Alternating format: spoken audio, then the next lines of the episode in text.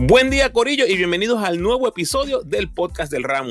Ya están listos los 12 guerreros, nuestro equipo nacional de Puerto Rico camino al Mundial 2023, así que aquí está la previa del torneo. En este episodio repaso la convocatoria, los cortes, los fogueos, estadísticas de cada jugador, estadísticas como equipo, figuras principales de Puerto Rico, datos curiosos, sus carreras en la selección y mucho más lo que ustedes ya saben, la previa más completa en todo Puerto Rico. Recuerda seguirme en tu red social favorita, Instagram, Facebook y Twitter como El Ramo Opina. Y no olvides suscribirte a mi podcast en tu plataforma favorita.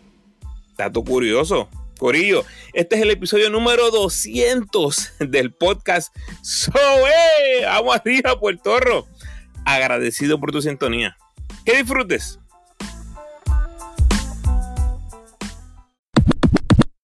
Llegamos, Corillo, Puerto Rico dice presente en el Mundial de Filipinas, Japón, Indonesia para su participación número 15. Solo Brasil y Estados Unidos tienen más apariciones que nosotros con 19 cada uno. Ellos tienen 19 de 19 mundiales, Corillo. Canadá y Puerto Rico empates en el tercer lugar con 15 cada uno. Lo más alto que hemos llegado fue cuarto lugar en el 1990 y llevamos cuatro mundiales consecutivos, terminando decimoquinto o peor. Tuvimos decimoséptimo en el 2006, decimoctavo en el 2010, decimonoveno en el 2014 y decimoquinto en el 2019. Y para propósitos de récord, tengo que decirlo, avanzamos a segunda ronda en China 2019 por primera vez desde el 2002, cuando estuvimos a un jueguito de clasificar a la semifinal. Vamos a la convocatoria. El 27 de julio, la federación informa que José Alvarado no estará presente en el Mundial, uniéndose a Gian Clavel como las bajas más sensibles de este equipo. Los 14 convocados fueron Waters, Howard, Holland, Steven Thompson, Ethan Thompson, Alin Ford, Philip Wheeler, Justin Reyes, Isaiah Piñero, Chris Ortiz, Josh Condit, Ismael Romero, Arnaldo Toro y Timash Parker Rivera. En el episodio 194 está mi reacción a los 14. Si tienes el tiempo para escucharlo y deseas hacerlo, eres más que bienvenido o bienvenida. Después de los primeros dos fogueos, el primer corte es Parker. Así que nos fuimos con 13 para el resto de los fogueos. En ese momento grabé un episodio con mi reacción a los primeros dos fogueos y ese primer corte, así que date la vuelta por el episodio 195 si deseas repasar lo que mencioné en esa ocasión. Hablemos de los fogueos en su totalidad. Lo primero es que tenemos que hablar de los fogueos del 2019 para tener una justa perspectiva. Nosotros fogueamos con un equipo B de Croacia, perdimos, by the way. Con Angola ganamos por dos. Con China perdimos. Con Turquía perdimos. Con Senegal perdimos. Y con un seleccionado B de China que ganamos. No recuerdo el ranking de Turquía en aquel momento. Pero, por favor, escuchen estos oponentes. No se compara jamás en la vida con lo que se hizo en el 2023 lo que acabamos de ver en la preparación para este mundial es posiblemente la mejor preparación de todos los equipos del mundial. Maybe, maybe Estados Unidos tuvo la mejor preparación, pero si Puerto Rico no tuvo la mejor, estuvo bien, bien cerca. Si Dominicana hubiese estado completo y Letonia también, o sea que a Dominicana le faltaba Towns, Feliz, otros jugadores, y Letonia estaba 100%, si ellos hubiesen estado, Estamos hablando que Puerto Rico enfrentó seis oponentes con opciones reales de pasar a segunda ronda y algunos de esos oponentes posiblemente estén luchando medallas. Mejor preparación, imposible. Mejores rivales, imposible. Ahora déjenme compartirles los resultados. Le ganamos a Dominicana 93-85 en Puerto Rico. Como dije, sin Towns, sin Feliz y varios jugadores más. Viajamos a Las Vegas, donde perdimos ante Estados Unidos 117 a 74, en lo que fue el primer partido de fuego de Estados Unidos. Allí estuve presente con la familia. Y repito, de esos partidos, esos primeros dos, grabé mi reacción en el episodio 195. Ahí se cortó a Parker y seguimos para Europa. En Europa perdimos ante Italia en Italia 98 a 65 y luego perdimos ante Serbia en Serbia 110 a 75. Finalmente llegamos a Taiwán donde perdimos en partidos consecutivos ante Lituania 93-80 y ante Letonia 84-72. ¿Qué resalta a la vista? Lo primero es la calidad de los fogueos. Enfrentamos calidad. De la segunda mitad ante Estados Unidos en adelante, no defendimos nada. Esa es la realidad. Ante Italia y Serbia nos vimos mal. No competimos, punto y se acabó. No hay otra forma de ponerlo. Y el rally final contra Serbia es un espejismo. Eso es como si no hubiese pasado. Es la realidad. Ante Lituania, posiblemente fue nuestro mejor juego. Y vimos como un tipo como Jonas Balanciunas nos hizo pedazos. Ni siquiera jugó 20 minutos. Sin contar el partido ante Dominicana, ese juego ante Lituania fue por mucho nuestro mejor juego ofensivo y lo que aspiramos ver en los juegos de aberturas. 93 puntos la OTAN ante una dominicana incompleta. Pero luego de esos 93 puntos, 80 puntos ante Lituania fue lo más que pudimos anotar. Ya dije que nuestra defensa desapareció del tercer parcial en adelante ante, eh, ante Estados Unidos y realmente no pudimos contener a nadie. Nada de lo que vimos defensivamente nos causa motivo de esperanza. Las cosas como son. Escuchen estos números defensivos. 98 puntos por juego.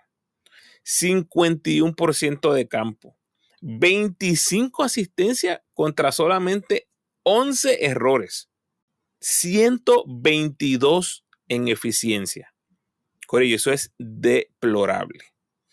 Permitimos 36 asistencias de Serbia, provocando solamente 7 errores.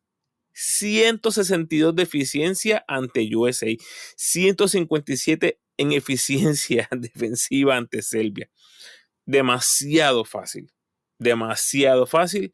No estuvimos a la par de nuestros rivales. Ahora veamos la ofensiva. 77 puntos por juego, 15 asistencias contra 16 errores por juego, 28% en triple, 67% del tiro libre, 42% de campo. Estuvimos en 20 y pico por ciento en triples en 4 de 6 juegos. Malísimo, Corillo. 24 errores ante Italia. 24 errores en un juego fatal. Una asistencia en toda la segunda mitad ante Letonia. Inaceptable. Inaceptable, Corillo. La realidad. Ramu. Rayos. ¿Qué balance hacemos entonces de estos fogueos? Bueno, yo estoy súper contento y satisfecho con la gira de fogueos. A mí la preparación me parece que fue excelente y la mayoría de ustedes comparten esa opinión conmigo por lo que me dejaron saber en la encuesta de Spotify. La pregunta, ¿tuvimos los resultados que queríamos?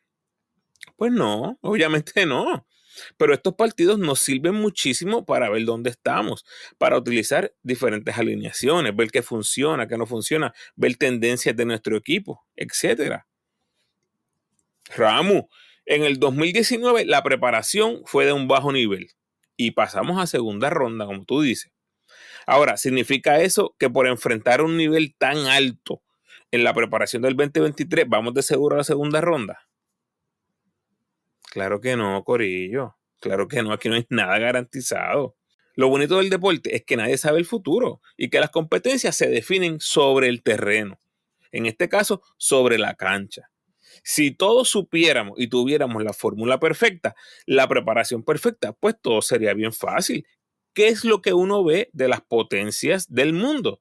Se preparan contra los mejores, tratan de tener diferentes tipos de oponentes miren Estados Unidos, miren Eslovenia, miren Serbia, Alemania. Están tratando de enfrentarse a los mejores equipos del mundo. Y eso fue lo que hizo Puerto Rico. En el Mundial del 2019 clasificamos a segunda ronda por un pelo, mi gente. nos guste o no, esa es la realidad. Fácilmente pudimos habernos ido 0 y 3 y todo el mundo se lo iba a achacar a la preparación. Pero no fue así. Pasamos a segunda ronda. ¿Significa eso que nuestra preparación en el 2019 fue excelente? Pues no, no podemos decir eso. Los fogueos son partidos de preparación, muestran muchas cosas. No me malinterpreten, pero no es una muestra 100% exacta de lo que vamos a ver de Puerto Rico en el Mundial. En el 2019, el equipo ni estuvo completo en, en los preparativos. Ahora, cuando vayamos al Mundial, la rotación se define, los caballos juegan más minutos, es lo que va a suceder. ¿Significa que vamos a ganar el ramo? No, no significa eso. Pero a mí me encantó la preparación, aunque perdiéramos por pela. Y definitivamente estoy optimista. ¿Por qué estoy optimista? Pues simple. Por darles un ejemplo de algo que ustedes conocen. Si tú eres Víctor Wembanyama, ¿verdad? El number one pick de los San Antonio Spurs, el NBA, y tú entrenas antes del season con Joel Embiid, Anthony Davis, Nikola Jokic y Rudy Gobert en workouts privados, cuando regreses a San Antonio y cuando vayas a comenzar tu carrera en NBA, donde vas a enfrentar jugadores de mucho menor nivel constantemente, ¿verdad? En el papel debes tener una ventaja. porque Enfrentaste y te preparaste con los caballos. Sí, los vas a enfrentar a ellos, pero ante el resto de la liga tienes cierta ventaja. Y, si quieres un ejemplo, qué sé yo, en Puerto Rico, si tú eres un armador que estás entrando al BCN ahora mismo y en el off-season estás entrenando con Gary Brown y con Ángel Rodríguez y Tremont Waters, eh, cuando vayas a la rueda de verdad, cuando vayas al season del BCN, vas a tener cierta ventaja porque te preparaste contra los mejores. Sudán del Sur y China no tienen los recursos que tiene Serbia, Italia o Estados Unidos. Por lo tanto, tengo que esperar que Puerto Rico se vea mejor ante competencia de menor nivel. Sudán y China son unos bacalaos. No, nunca dije eso. Simplemente que son de menor nivel que una Serbia o un Estados Unidos. ¿Está Serbia en nuestro grupo? ¿Habría un potencial pareo con Italia en segunda ronda? Pues sí, claro, es cierto. Vamos a chocar con Serbia otra vez. Podríamos enfrentar a Italia, pero me siento más preparado contra Sudán y China por la preparación que tuvimos. En agosto 21 se anuncia la selección eh, completa. El último corte fue Philip Wheeler. ¿Por qué se cortó a Wheeler? Bueno, Mencioné en mi reacción a los 14 convocados que Wheeler y Reyes eran básicamente ese forward, ese delantero atlético defensivo, pero que si Reyes estaba saludable me lo llevaba por encima de Wheeler. El valor de Ethan y Ford podríamos cuestionarlo por la eternidad. Y a veces nosotros queremos rápido decir, este jugador es mejor que este, este jugador es mejor que aquel porque hace esto, porque hace lo otro. Mire, de nuevo, el valor de Ethan y Ford lo podemos cuestionar por la eternidad todo lo que usted quiera. Podemos estar peleando que si Wheeler es esto, que si Ford es esto, lo otro. Pero lo que cada uno trae a la selección eh, son cosas diferentes. Y lo que Ethan y Ford traen, lo vamos a necesitar en algún momento en este torneo. Que lo traigan a cancha o no, son otros 20 pesos, ¿ok? Son otros 20 pesos. En el episodio 194 en el minuto 20.02, por ahí, escuchen. Eh, hablo de esto y, no me crean a mí ahora en este, en este episodio. Vayan, escuchen lo que dije el primero de agosto en ese episodio, 194. ¿Qué tenemos aquí? Ethan no hizo el trabajo en los fogueos, ¿verdad? Al, al menos no al nivel esperado, pero metió el triple y Ford también. La baja en producción de Chris Ortiz me parece que es lo que prácticamente sembró Allen Ford. Ethan y Ford fueron de los mejores jugadores lanzando el triple en estos fogueos y este equipo va a necesitar la ofensiva malamente. Así que me parece que se fueron por esa ruta. Toro no lo iban a cortar después de lo que dijo Arroyo tras el corte de Parker. Y el ingreso de Romero al cuadro al final de los fogueos, pues prácticamente siembra a Toro eh, también, eh, y es curioso que ambos cortes pudieran estar directamente relacionados al pobre desempeño de Chris Ortiz. Wheeler escoltado, el jugador más joven de la convocatoria con 21 años, y en cuatro juegos de fogueos tuvo 44 minutos de juego en total. Terminó con 19 puntos, 8 rebotes, 1 en 7 en triples para 14% y 35% de campo. Justo antes de empezar a grabar, Wheeler se expresó en las redes. Estoy grabando martes 22 de agosto y la verdad es que esta novela de la selección no tiene fin. Por ahora le voy a pichar el asunto y, realmente espero que Wheeler sea parte del programa mientras nos movemos adelante.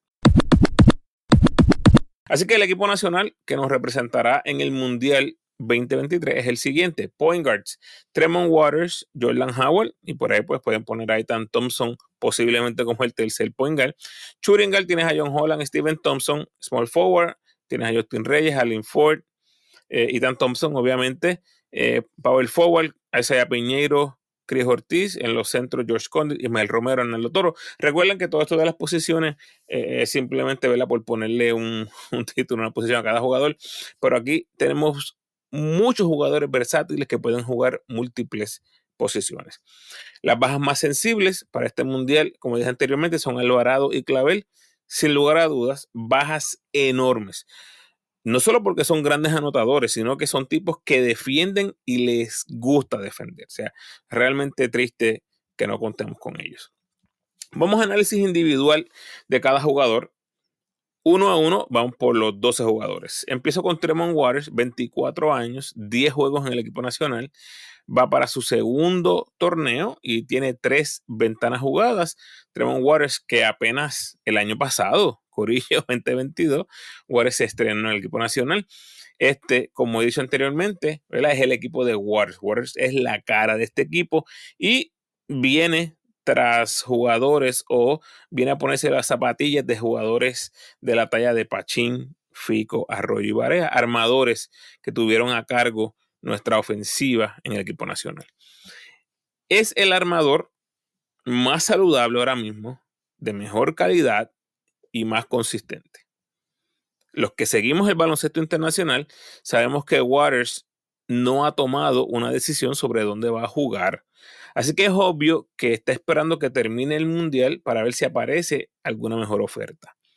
Ya vimos que destrozó el BCN con los gigantes y se creció cuando las millas contaban. Así que todos esperamos que se ponga la camisa en algún momento y nos guíe al triunfo en el mundial. Lo más preocupante, en mi opinión, son sus errores, que a veces son completamente innecesarios, simplemente por tratar de ser un poco fancy.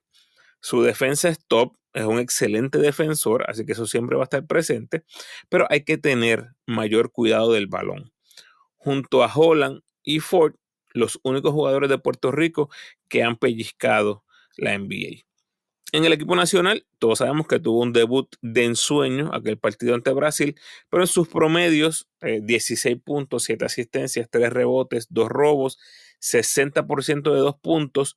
Escuchen esto, solamente 27% en triples, o sea, no ha tenido ese tiro largo con la selección, 16 en eficiencia.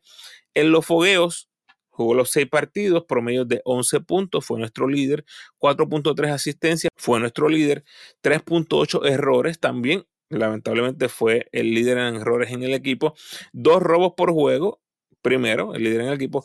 30% en triples, o sea que se ha mantenido ese 27% en triples que ha mostrado a través de su carrera con la selección. 86% del tiro libre, apenas 38% de campo y 9.8% de eficiencia en 23 minutos por juego. Esos fueron sus números en los fuegos. Y así como mencioné a Waters, que todavía no ha decidido dónde va a jugar el baloncesto internacional, tenemos a Condit, a Romero, eh, el mismo Wheeler, Ford, Ethan, Steven, Piñeiro, Cris Ortiz, Arnaldo Toro. Yo creo que eso es algo que debemos mantener eh, en mente. Y si se me escapó alguno, a lo mejor alguno de ellos ya ha filmado, por favor, siéntanse en libertad de dejarme saber por ahí en los comentarios. Jordan Howard, 27 años, cuatro juegos en el equipo nacional. Primer torneo oficial para Howard, eh, jugó dos ventanas. Lamentablemente no lo hemos podido ver mucho en el BCN durante las pasadas temporadas, pero se ha mantenido activo en el baloncesto europeo y alguna que otra presentación con la selección. Ha hecho su nombre como tirador, pero no necesariamente como armador. Uno de esos jugadores que yo le pondría el sello de X Factor.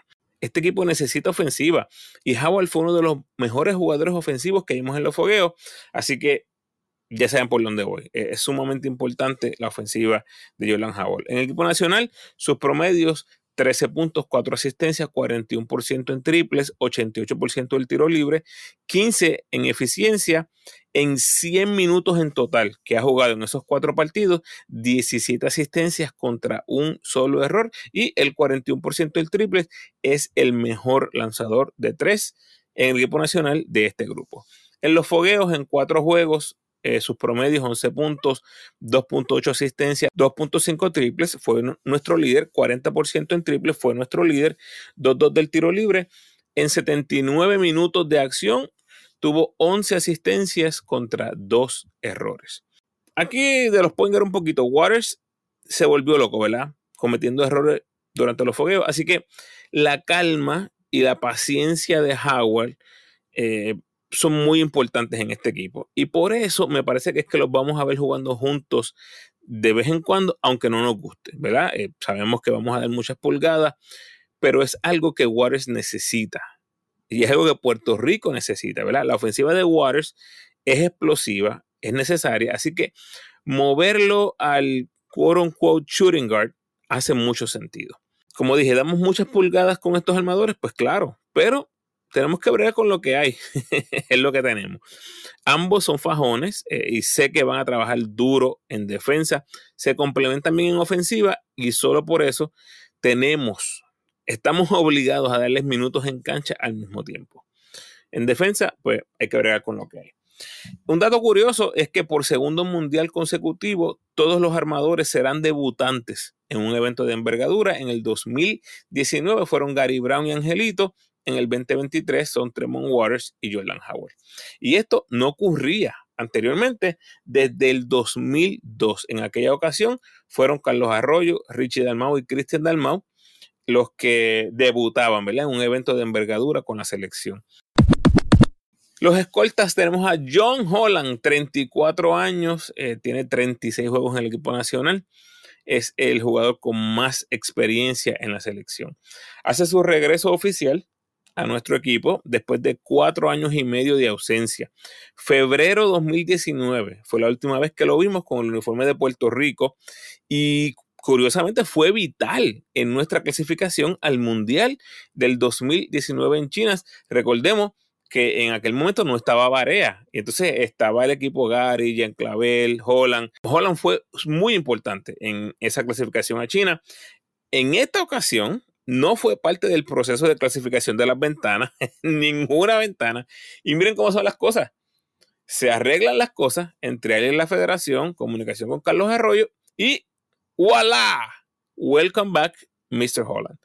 Este será su primer evento de envergadura mundial, ¿verdad? Previo a este mundial, su torneo más grande fue el repechaje del 2016 el último juego en la selección para Carlos Arroyo, quien ahora es el gerente general del conjunto. Y Holland es uno de esos jugadores polarizantes, ¿verdad? Que unos lo odian por su pasado reciente en la selección y otros lo alaban por lo que trae a cancha. ¿De cuál es usted? Eh, yo lo recibo con los brazos abiertos. No tengo ningún problema con su pasado. Al contrario, contento con el cambio de mentalidad en la federación. Está listo para aportar. Bienvenido sea. Y Holland es el único de este grupo que estuvo activo en la Euroliga la temporada pasada, que es la segunda mejor liga del mundo. Precisamente jugó en Serbia, rival que vamos a ver en primera ronda. Yo veo a Holland como el escolta inicial, básicamente cubriendo la posición de Clavel. Su mejor juego en la selección, 4 de julio 2016, 21 puntos, 5 rebotes, 4 robos, 6-11 de campo, 7 en 8 el tiro libre, 22 de eficiencia contra Serbia. En el equipo nacional, sus promedios son de 7 puntos, 2 rebotes, .8 robos, 36% en triples, 45% de campo en 17 minutos por juego. Y en los fogueos jugó 5 partidos, un total de 79 minutos, que prácticamente es como si jugara dos partidos completos de 40 minutos. Sus totales 25 puntos, 12 rebotes con 6 ofensivos, 11 asistencias, 5 robos, apenas 20% en triples, 37% de campo, 89% del tiro libre. El otro escolta, Steven Thompson Jr., 26 años, 11 juegos en el equipo nacional, llega a este mundial con una responsabilidad crucial, proveer ofensiva del banco desde la posición de escolta, justamente el rol que tuvo Clavel cuando inició en el equipo nacional y el rol que tuvo en el Mundial 2019. Steven tiene a Nelson Colón al mando, a su hermano Ethan en el equipo, tiene a otro vaquero, Ismael Romero en la plantilla, tiene a Luillo por el lado, así que espero que eso sea es razón de confianza, ¿verdad? Eh, su momento grande en la selección fue el 11 de noviembre del 2022 en casa ante Colombia, 22.6 rebotes, 2 asistencias, 4 triples, de 4-4 el tiro libre, 24 de eficiencia, mostrándonos de lo que es capaz. Al sol de hoy, casi todo lo que hizo ese día son sus marcas personales en la selección. Un jueguito así en el Mundial no vendría mal. En el equipo nacional, sus promedios, 7 puntos, 2 rebotes, 38% en triple, 50% de campo en 15 minutos por juego. Sus totales, 10 asistencias, 9 errores. En los fogueos, jugó los 6 partidos, sus promedios, 7 puntos por juego, apenas 26% en triples, 1.2 robos, tuvo segundo detrás de Waters en ese renglón en 16.7 minutos por juego. Los aleros tienes a su hermano Ethan Thompson, 23 añitos, 8 juegos en el equipo nacional. Los 8 jueguitos llegaron de agosto a noviembre del año pasado. Después no lo volvimos a ver hasta ahora, eh, hasta los fogueos. Creo que lo trajimos otra vez con mucha expectativa, pero no se ha podido hacer justicia.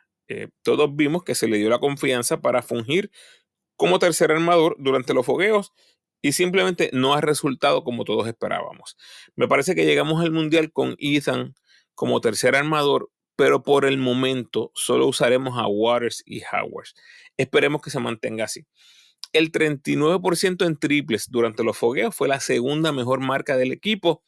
Eso nada más pudo haberle asegurado su posición en el equipo y le podría dar varios minutos eh, ya, ¿verdad? En el Mundial oficialmente.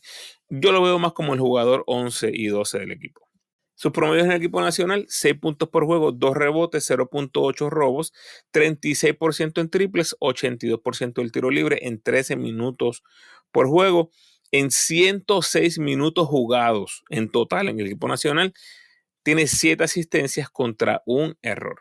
En los fogueos, Ethan Thompson jugó los 6 partidos, 7 puntos por juego en total, 8 asistencias, pero 9 errores y tiró 39% en triples en 15.2 minutos por juego. Dato curioso, esta es la tercera pareja de hermanos boricuas en un mundial. En el 1986 y 90, Edgar y Papiro León fue la primera pareja. En el 2002, Cristian Dalmau y Richie Dalmau. Y en el 2023, la tercera pareja en la historia, Ethan y Steven Thompson. Allen Ford, 25 años, cuatro juegos en el equipo nacional. En mis ojos, tiene que ser ese jugador 11 o 12 más o menos para este equipo. Le dieron el break para ganarse el puesto. Y se lo ganó lanzando 37% en triples durante la gira de fogueos, tercer porcentaje más alto. Lo veo en un rol tipo Isaac Sosa. Todos vimos lo que pasó con Isaac Sosa en el pasado. Se le da el break porque viene con el carnet de tirador este, yo creo que se le va a dar la oportunidad en algún momento a Ford. No veo por qué no. Pero si no mete el triple, va para afuera más rápido de lo que dura un temblor. Dímelo, Ernestito. en el equipo nacional ha jugado 78 minutos en total en esos cuatro partidos. Sus totales 18 puntos, 9 rebotes, 2 en 11 en triples para 18%, 29% de campo, ambos malísimos, Cero rebotes ofensivos, un robo, cero bloqueos. En 78 minutos en los fogueos jugó cinco partidos, tuvo 74 minutos, Sus totales fueron 30 puntos, 7 rebotes, 7 en 19 triples para 37%, 41% de campo, 2 rebotes ofensivos, un robo, 0 bloqueos. Justin Reyes, otro delantero, 28 años, 13 juegos en el equipo nacional, Justin debutó en los Panamericanos 2019 con un equipo B y no tuvo otra oportunidad con el seleccionado hasta el año pasado que pudo sumarse en el verano y jugar las ventanas y el AmeriCup. Ahora tuvo una temporada con muchas altas y bajas en Italia, pero ha podido recuperarse, ¿verdad? Ha podido estar jugando al 100% con Puerto Rico y ya vemos que hace el equipo. A mí Justin me gusta mucho, es un tipo que no necesita la bola en sus manos para aportar en el juego, es un fajón, eh, juega más grande de lo que dice su estatura, ¿verdad? Josea, va al rebote ofensivo, corre la cancha. En fin, es un, es un perfecto jugador de rol para este equipo. Reyes podría ser una fuente de rebotes ofensivos que indudablemente vamos a necesitar. En el equipo nacional, sus promedios son de 6 puntos, 3 rebotes, 50% de campo en 15 minutos por juego. De los 41 rebotes que lleva en la selección en total, 14 son ofensivos. En los fogueos, jugó cinco partidos, 83 minutos en total. En 83 minutos tuvo totales de 20 puntos, 26 rebotes, 12 rebotes ofensivos, terminó líder. Empate con Condit y Toro a pesar de que no empezó ningún partido. Y tercero en rebotes detrás de Condit y Romero. Además tuvo tres bloqueos, que fue el segundo mejor detrás de George Condit, que fue nuestro líder. Y pues ahí ya ven, con esos números que yo le estoy diciendo, ya ven cómo se ganó su puesto en los 12. Defensa, defensa y más defensa y fajándose en el rebote ofensivo. Otro delantero, Isaiah Piñeiro, 28 años, 11 juegos en el equipo nacional. Es el único que repite del mundial anterior. Primera vez desde el 1986 que Puerto Rico contaba con un solo jugador con experiencia en el mundial anterior. En aquella ocasión, el que repetía era Quijote Morales. Y escuchen la lista de los que iban a su primer mundial en aquella ocasión. Ramón Rivas, Fico López, Jerón Minci, Angelo Cruz, Wes Correa y los hermanos León. ¡Wow! ¡Wow, wow, wow! Piñero regresa oficialmente a la selección por primera vez desde finales de noviembre del 2021, o sea que estuvo casi dos años fuera del programa. Y recordemos que era uno de esos jugadores que recibía la batuta de Barea y compañía mirando a futuro, ¿no? En aquel momento, junto a Romero, a Gary, Jordan Howard, este Angelito, Jean Clavel. Eh, anyway, fast forward, regresa al BCN después de eh, la lesión que lo dejó fuera por un año. Y lo que vimos en Quebra Díaz no impresionó. Pero se gana la invitación de la selección, tiene un gran primer partido ante Dominicana, pero después no se pudo encontrar en el resto de los fogueos.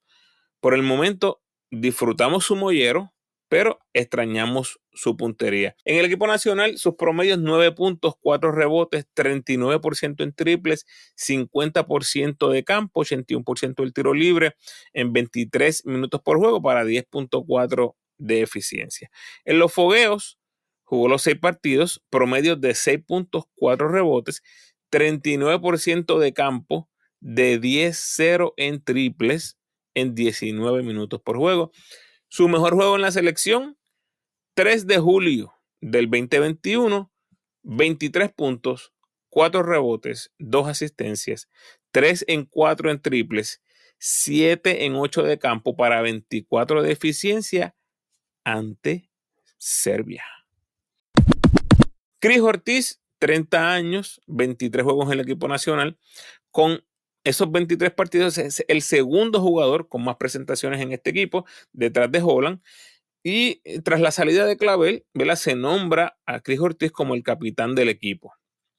Curioso esto de la capitanía porque ya sabemos lo que pasó con Gary Brown, que nombrarlo capitán fue casi como maldecirlo, ¿verdad? Pudiéramos argumentar lo mismo con Chris porque nombrarlo capitán fue casi como si le quitaran los poderes de baloncelista. Eh, eh, en los fogueos se vio muy mal. Y todos sabemos que Ortiz es un jugador que nos pone a otro nivel cuando viene en la suya. Le gusta defender y eso es bien positivo, pero es ese triple el que desbalancea al rival.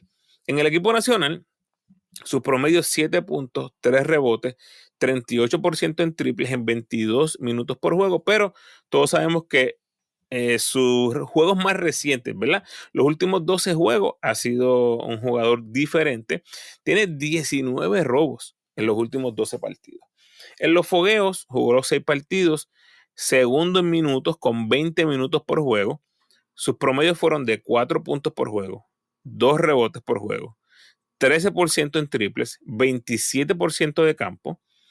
Y escuchen esto, en 122 minutos en total que jugó, 5 asistencias, 0 robos, un bloqueo, 9 errores.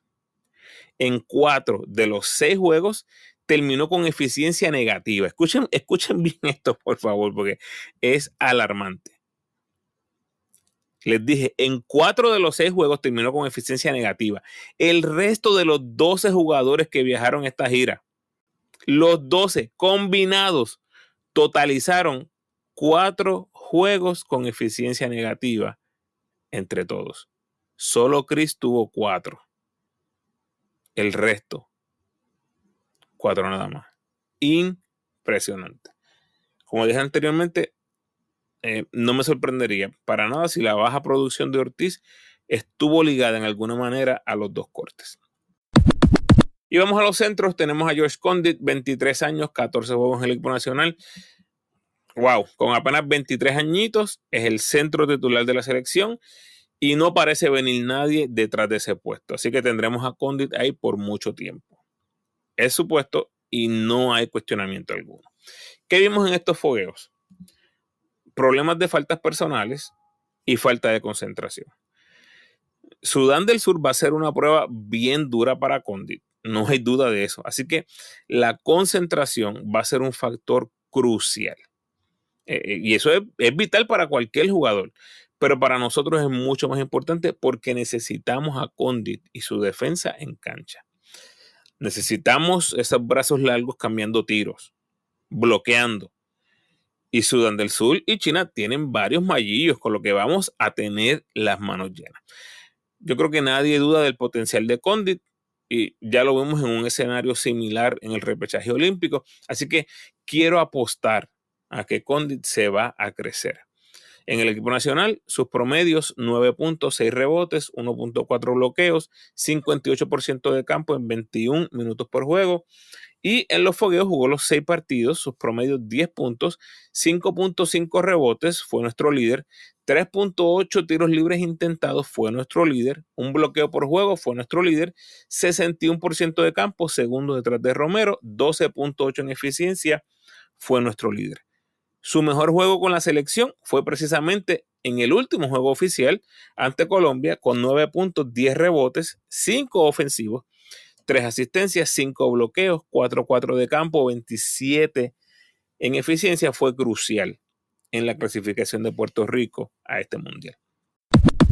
Ismael Romero, 32 años, 15 juegos en el equipo nacional. No hay duda que traerlo al cuadro regular funcionó aunque no pudimos verlo demasiado en cancha, creo que fue suficiente. La cosa aquí es que se vuelve un efecto dominó en todo lo que Nelson ha estado haciendo por los pasados dos años.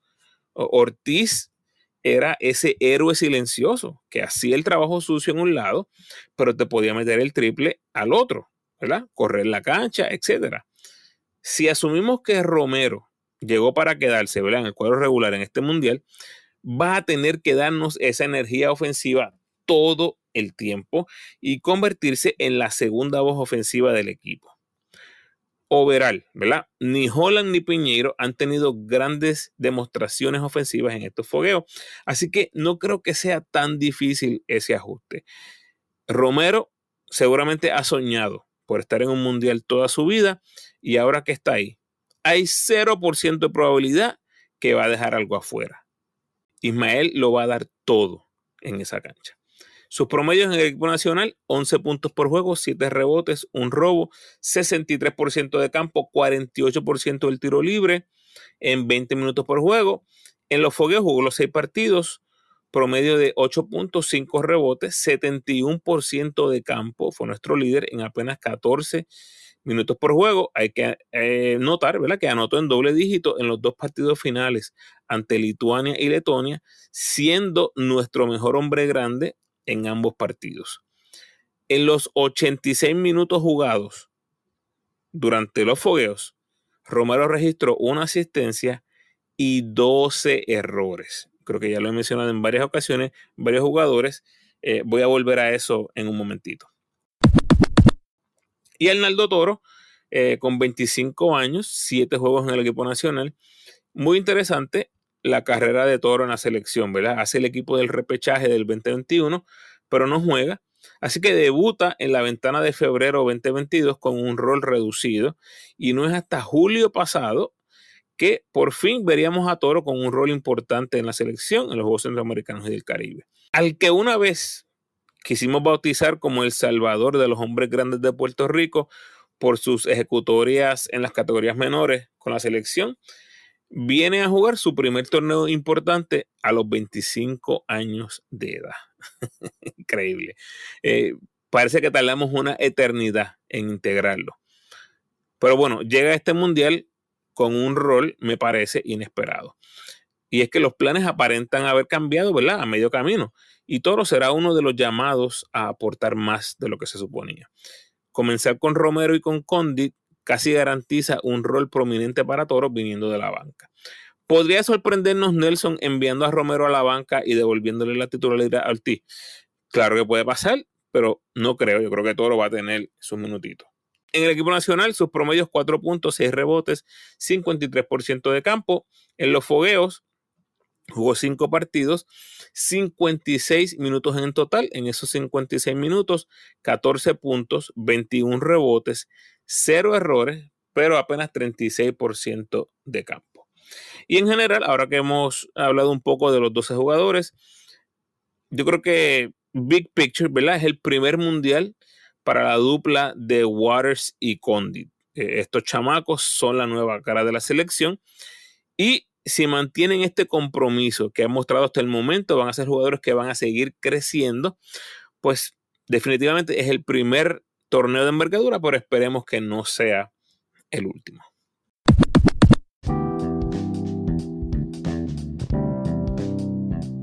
Saludos. De nuevo, un momento especial donde agradezco a esa fanática del ramo que siempre está por ahí comentando o compartiendo mi contenido. A todos y todas gracias.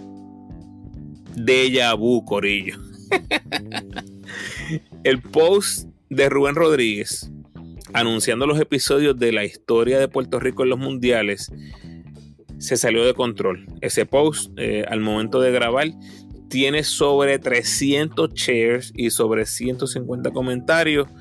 Así que como les dije en, un episodio reciente, yo usualmente saludo a todos los que comparten, todos los shares, yo los menciono, a los que comentan siempre los menciono, así que definitivamente en esta ocasión no se va a poder otra vez. Solo me resta decir gracias, gracias, muchas gracias por el apoyo a mi trabajo, gracias por escuchar esos eh, recap de los mundiales, la historia de Puerto Rico en los mundiales. Ahí están los últimos episodios eh, del podcast eh, ¿Qué les puedo decir? Agradecido, sigan disfrutando que esto no para.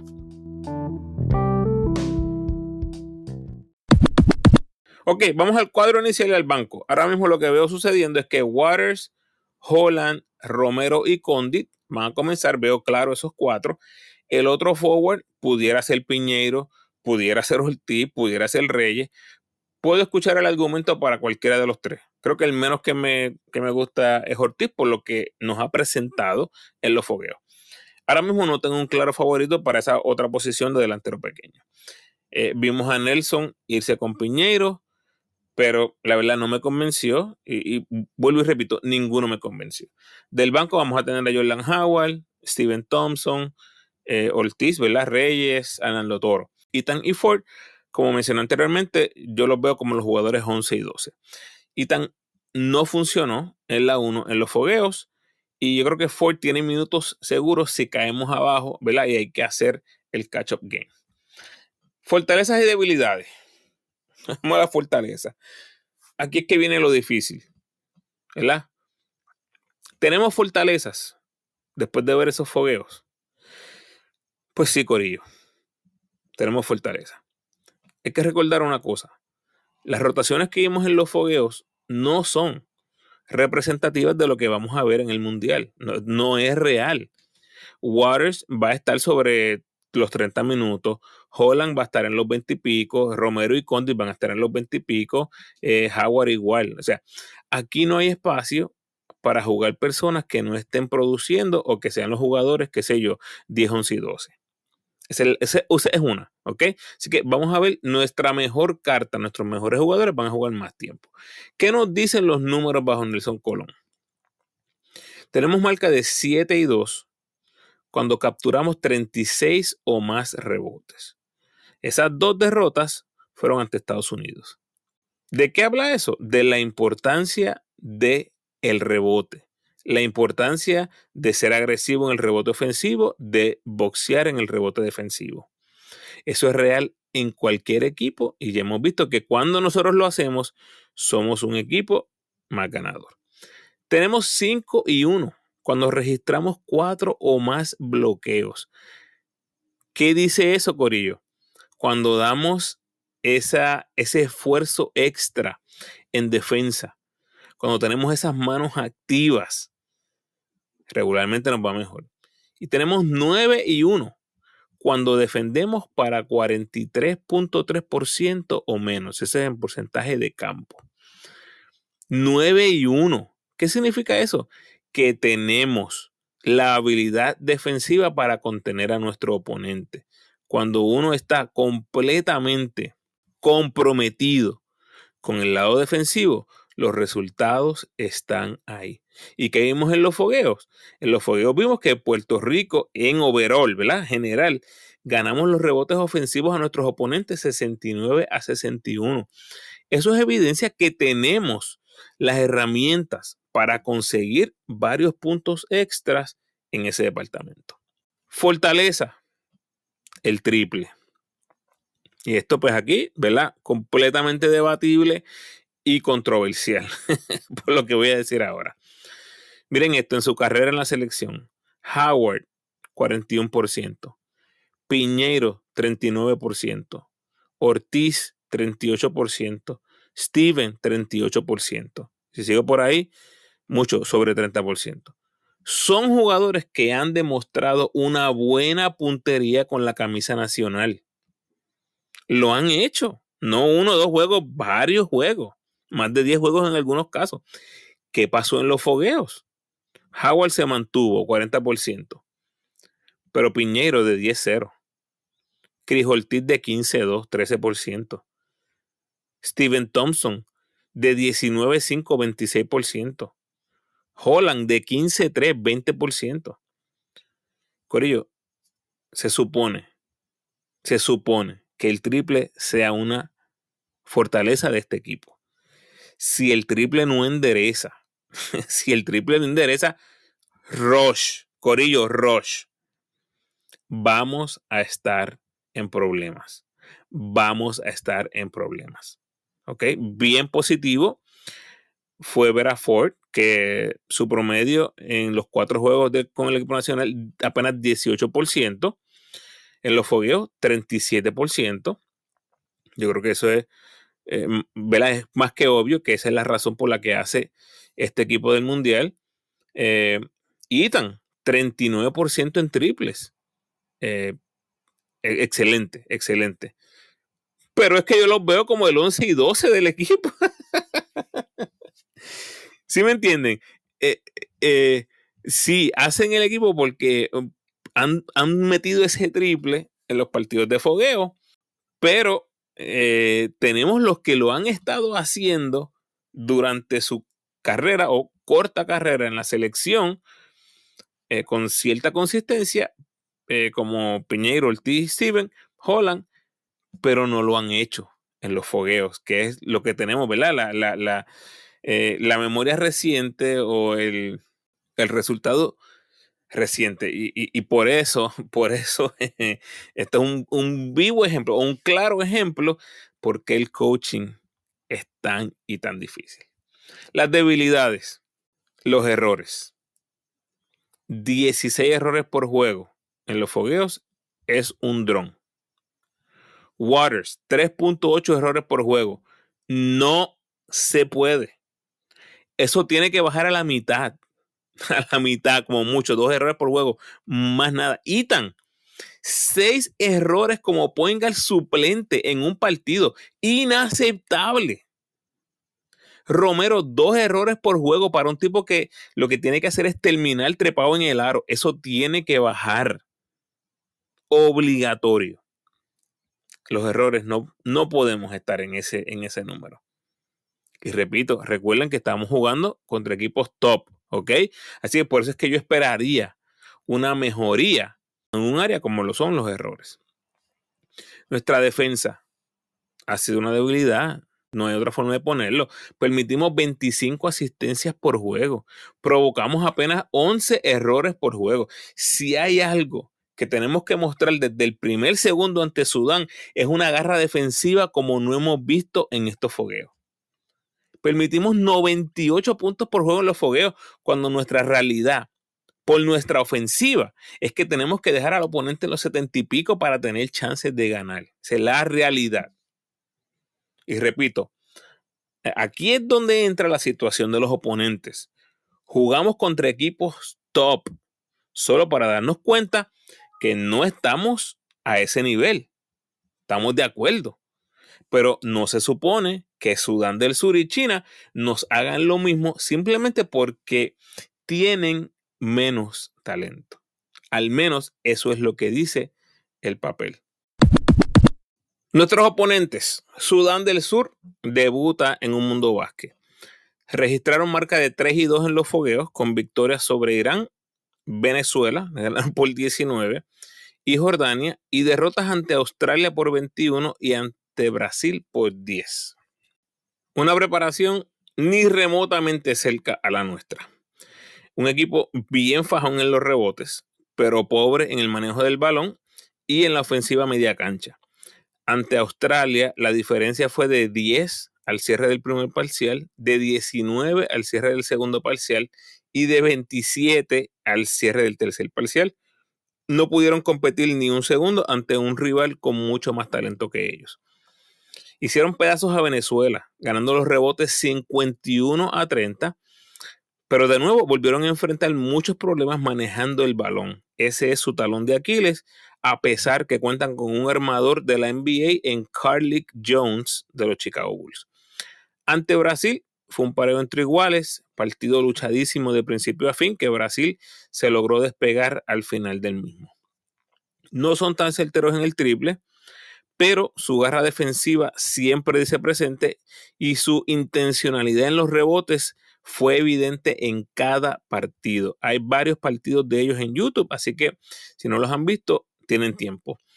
¿Quiénes han sido sus grandes referentes en la aventura? Su centro Den Aquod y su otro jugador en NBA, que ahora mismo es gente libre, pero jugó con los Lakers el año pasado, Wenyen Gabriel. Si llegamos a defender como sabemos que podemos, nuestra ofensiva nos debería cargar en el triunfo.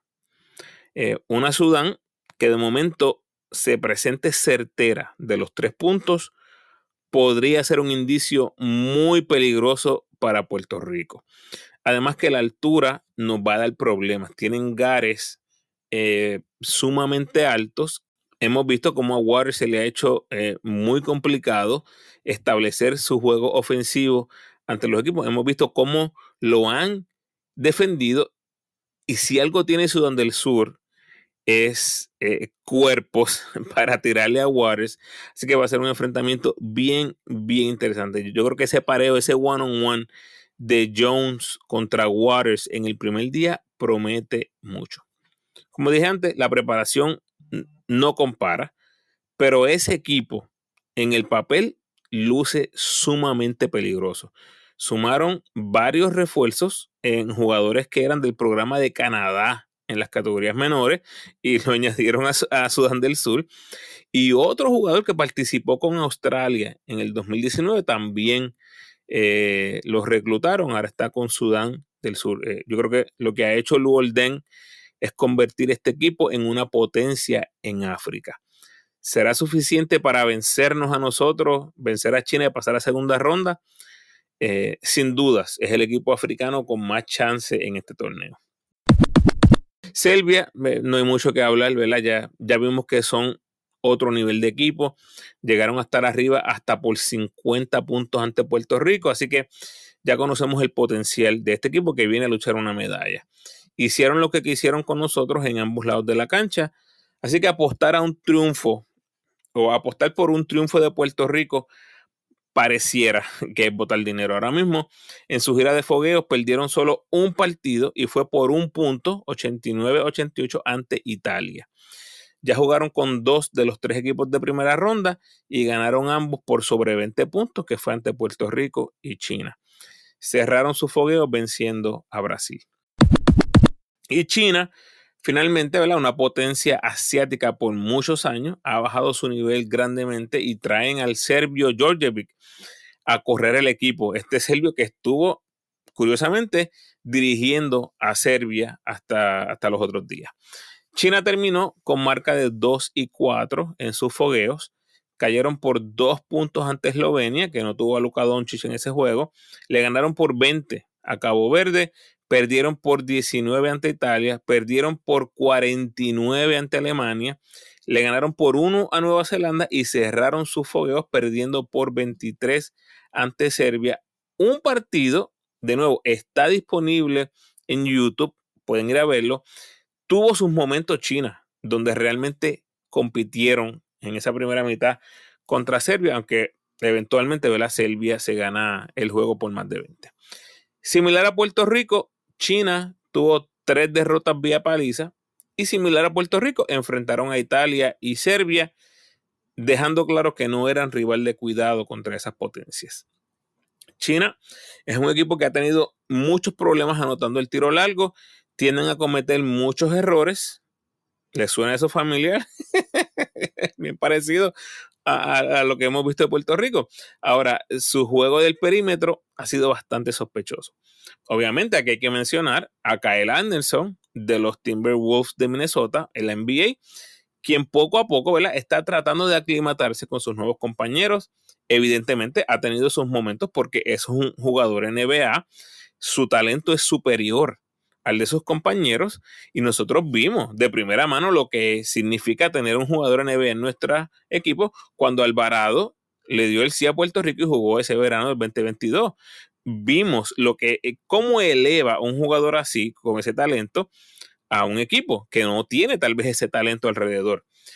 Pero Kyle Anderson también le ha costado, ¿verdad? Un poco en varias ocasiones. Yo creo que el estilo que él tiene su estilo de juego me parece que le ayuda muchísimo. Es un tipo que te puede hacer de todo en la cancha, juega a ambos lados de la cancha, así que no importa el rol que tú le des a este jugador, eh, tiene la destreza para sumarse y aclimatarse, aunque sean jugadores con los que nunca ha jugado antes.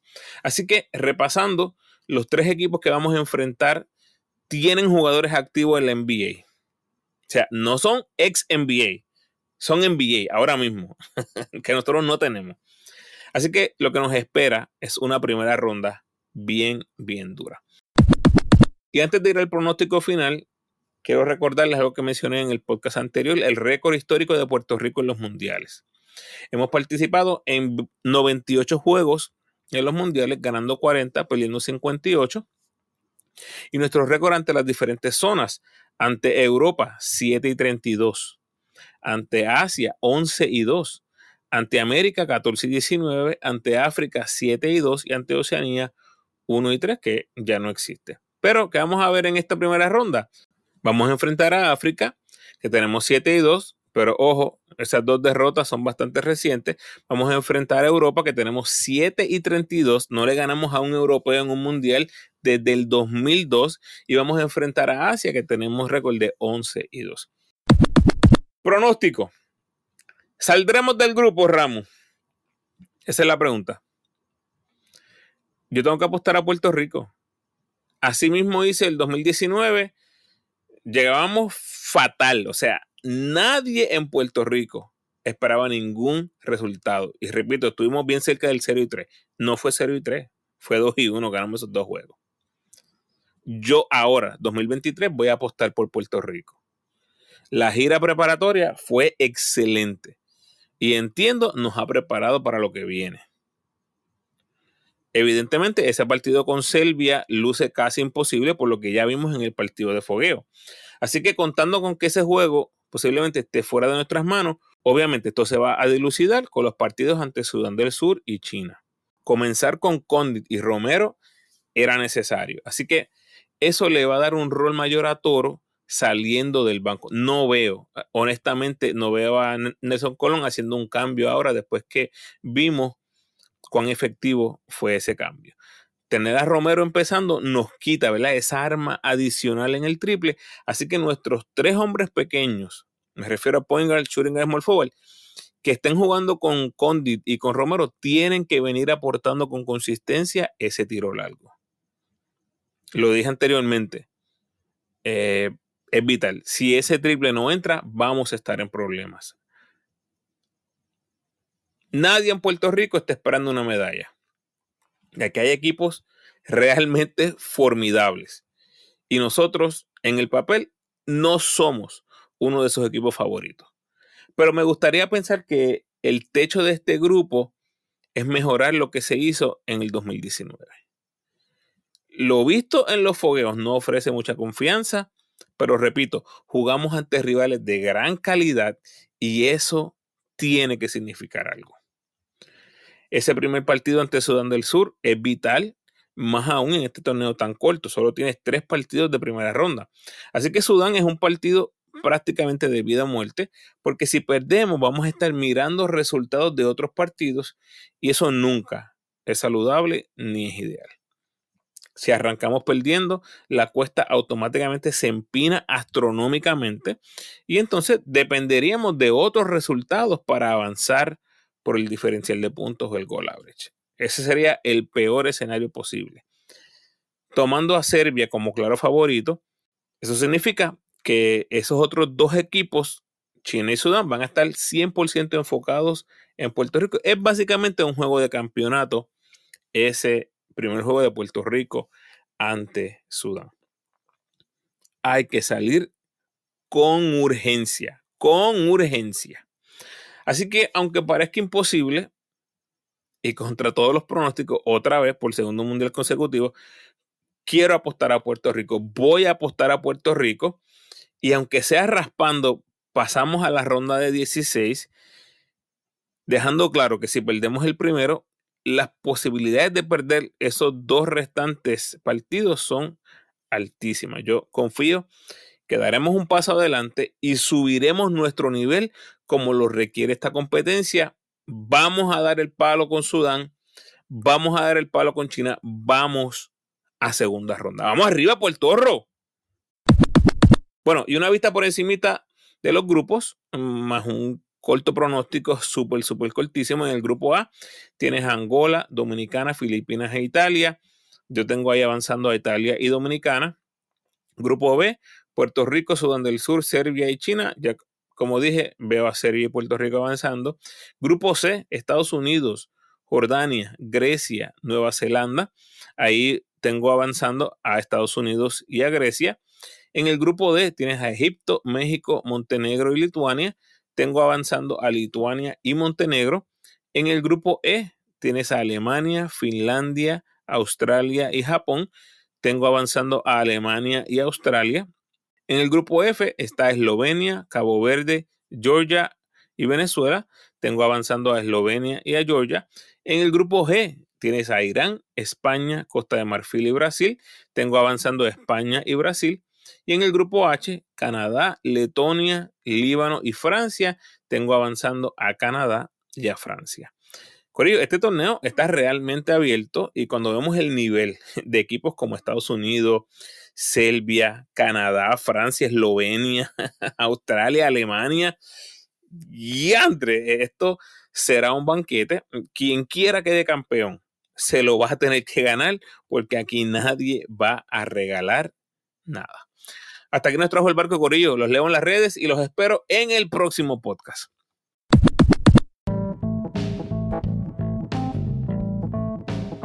Gracias por sintonizar, Corillo. Por favor, ayúdame compartiendo este episodio en sus redes sociales y con todos los fanáticos del equipo nacional que conozcas. Si estás escuchando el podcast por primera vez, por favor, date la vuelta por toda mi biblioteca de podcast donde encontrarás un manjar exquisito de análisis, listas curiosas y entrevistas que solo puedes disfrutar un verdadero fanático del básquet puertorriqueño. Obviamente te invito a escuchar mis episodios más recientes cubriendo la selección y el BCN.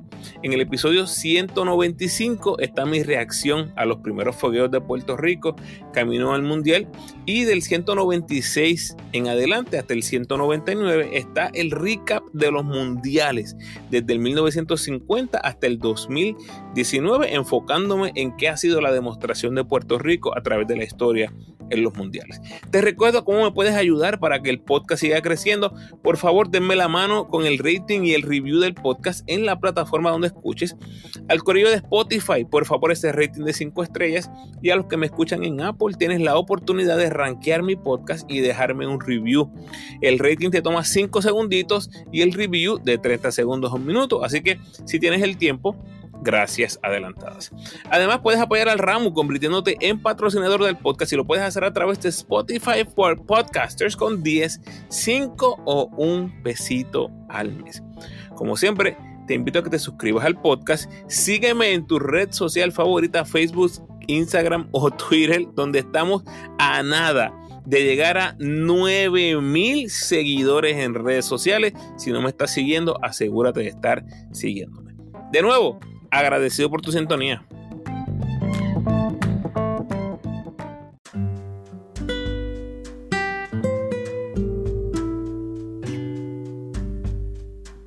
El pensamiento de hoy. En la escuela te enseñan una lección y después te dan una prueba. El mundo real te da una prueba para enseñarte una lección. Bendiciones.